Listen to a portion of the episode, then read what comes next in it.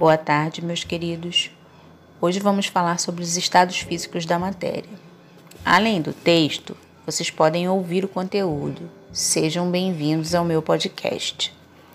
A matéria é tudo que tem massa e ocupa um lugar no espaço, ou seja, todo material é feito de partículas ou pedaços bem pequenos que juntos formam um pedaço maior e ocupam um espaço no mundo. A matéria tem três estados físicos, que é o nosso tema de hoje: sólido, líquido e gasoso. Vamos falar primeiro sobre o estado sólido. É, os materiais sólidos têm partículas bem próximas umas às outras. É como se fosse uma piscina cheia de bolinhas coloridas. Os sólidos têm propriedades específicas que vou falar a seguir. Primeira, dureza. Essa propriedade está relacionada à capacidade do material sólido riscar e ser riscado. Quanto mais duro um material, mais fácil ele pode riscar outro menos duro. Exemplo: a pedra consegue riscar o vidro. Então a pedra é mais dura que o vidro. Segunda, ductibilidade e maleabilidade são propriedades relacionadas à capacidade do material sofrer deformação e não voltar ao estado normal quando essa força cessa ou para. Exemplo: uma espada de ferro, se esse material sofrer força, pode ser quebrado.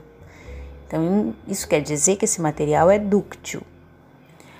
Agora, o papel pode ser dobrado e não quebra, então esse material é maleável.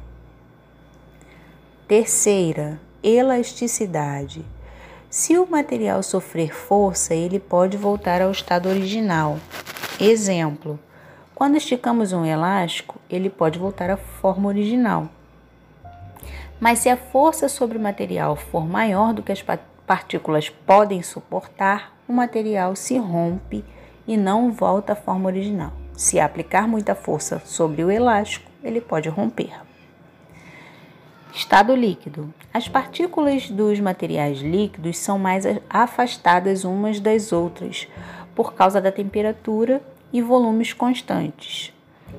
É como uma piscina de bolinhas com poucas bolinhas bem afastadas umas das outras.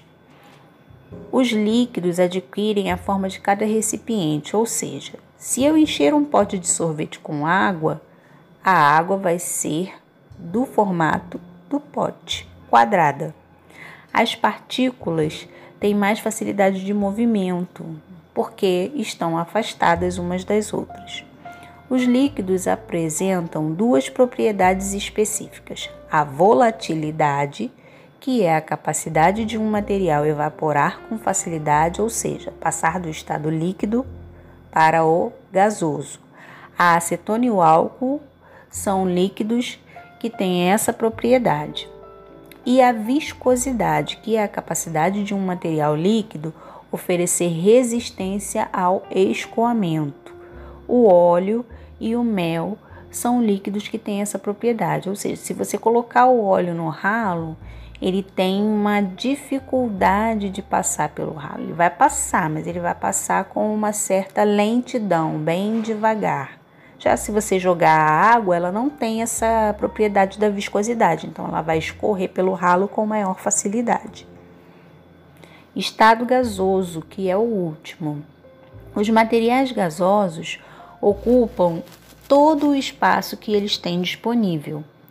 As partículas nos gases são mais afastadas ainda do que nos líquidos. É como um campo de futebol com uma bola em cada gol. Pense no espaço entre as bolas. Os gases têm duas propriedades específicas: compressibilidade, que é quando comprimimos o ar e ele diminui de tamanho. Imagine você sentado, ou eu, nós, né?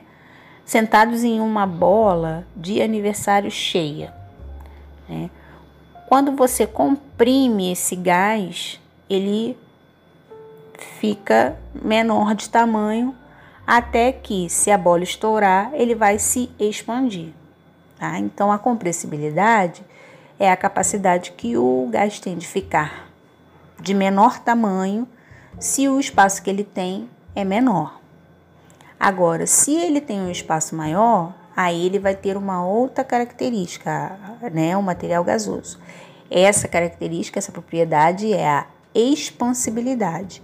É quando um gás aumenta de tamanho se o recipiente aumenta. Ou seja, quando você estoura a bola de aniversário, o gás que está ali, que estava comprimido, porque você sentou na bola, você deixou ele, o espaço dele pequeno, ele passou para um espaço maior, que é a sala onde você está. Então, é, como a sala é um espaço maior, ele deixou de estar comprimido e ficou maior. Então, ele se expandiu.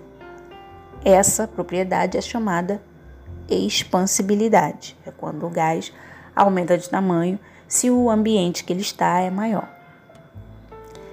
Ou o recipiente também. Pode ser o ambiente ou pode ser o recipiente, porque o gás pode estar em vários, em vários locais, né? em vários espaços. É, acabamos nosso tema de hoje. Espero que tenham gostado. Até a próxima.